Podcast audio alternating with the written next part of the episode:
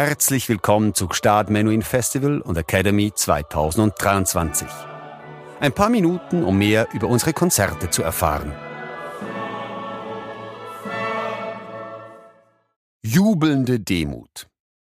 Pretty Ende, Catriona Morrison, Gstaad Festival Orchestra, Jaap van Zweden.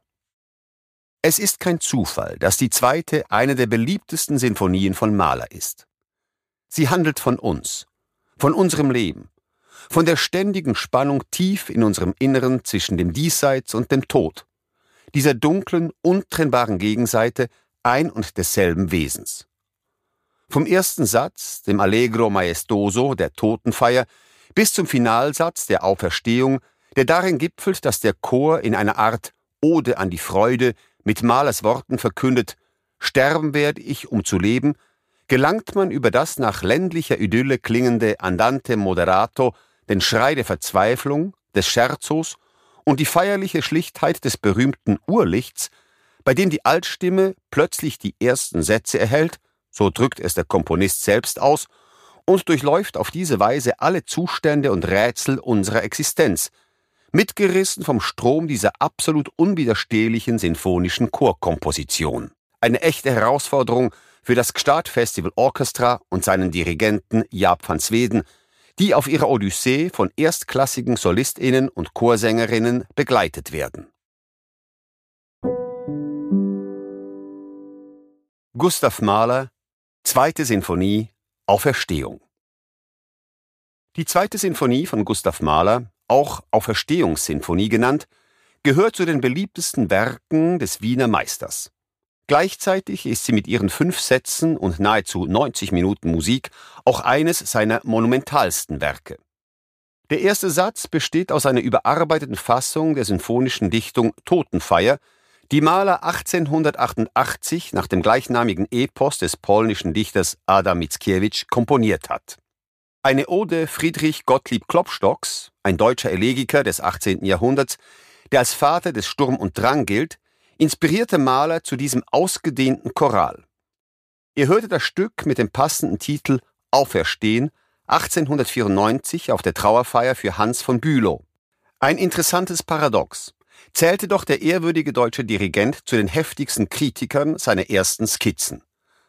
Als er sie im Oktober 1891 auf dem Klavier vorspielte, Bülow hatte gerade die Leitung der Hamburger Staatsoper übernommen, soll dieser gesagt haben, wenn das Musik ist, dann verstehe ich nichts von Musik.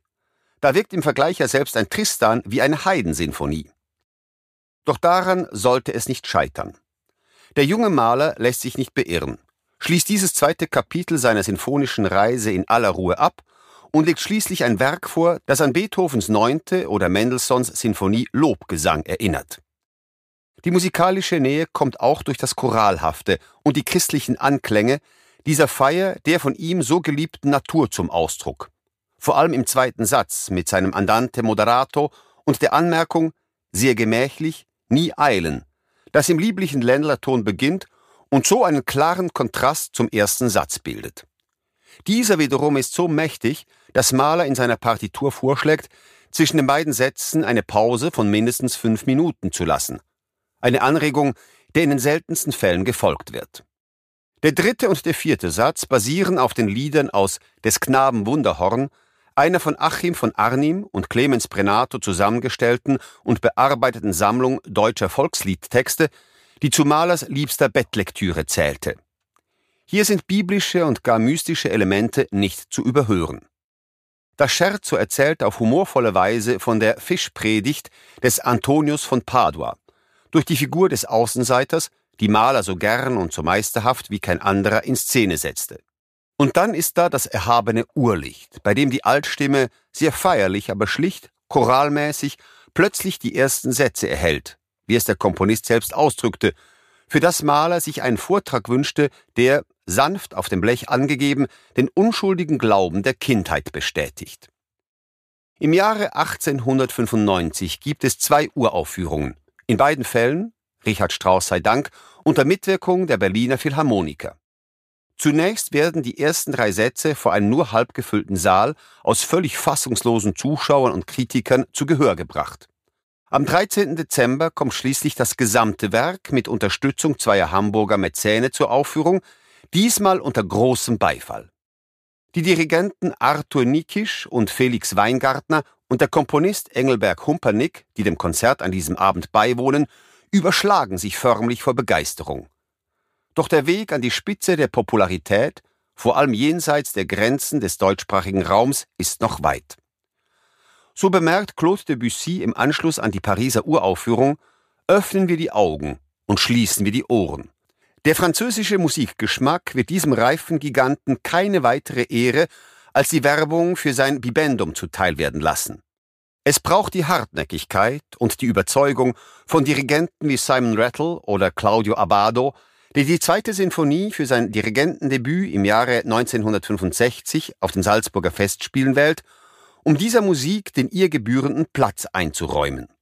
Den eines kraftvollen Manifests für das Leben, dieses so zerbrechliche wie starke Leben, dem im Finale die aus der Apokalypse und dem jüngsten Gericht rufenden Trompeten drohen und das schließlich mit einem im Pianissimo und a cappella einsetzenden Chor den Sieg erringt. Was entstanden ist, das muss vergehen. Was vergangen, auferstehen. Für den majestätischen Höhepunkt in S-Dur ertönen schließlich Chor und Orchester zu Malers eigenen Worten im Gleichklang Sterben werd ich, um zu leben. Samstag, 19. August 2023. 19.30 Uhr Festivalzelt Gstaad. Pretty Yende Sopran. Caciona Morrison Mezzosopran. Zürcher Singakademie. Gstaad Festival Orchestra. Jaap van Sweden Leitung.